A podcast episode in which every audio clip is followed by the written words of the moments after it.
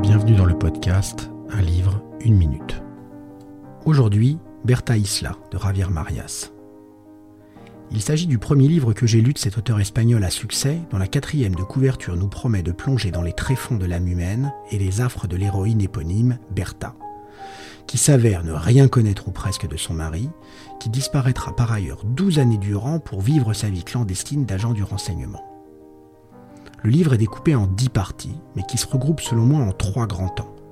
Un premier qui nous permet de découvrir Thomas, le futur mari de Bertha, un homme extrêmement doué pour les imitations vocales de ses prochains, peu intéressé par l'introspection, et qui, en raison de son talent, va être recruté par les services secrets britanniques durant ses études à Oxford.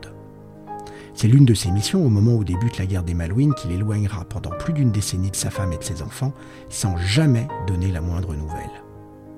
Un deuxième temps qui nous permet de rentrer dans l'intimité de Bertha et de la manière dont elle va finir par apprendre à vivre avec l'absent, avec ses doutes, ses peurs, ses espoirs et la panoplie de sentiments qui la submergent.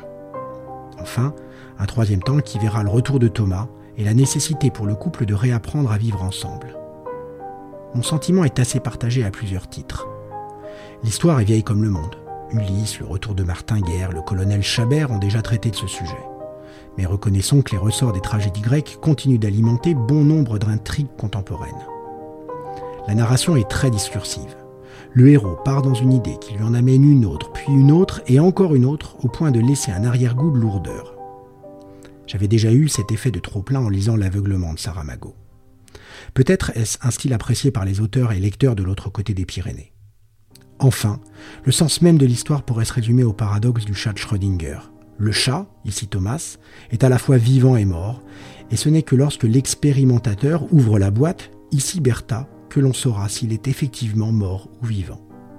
Pour conclure, je pense que j'aurais beaucoup apprécié ce livre s'il avait fait 300 pages de moins.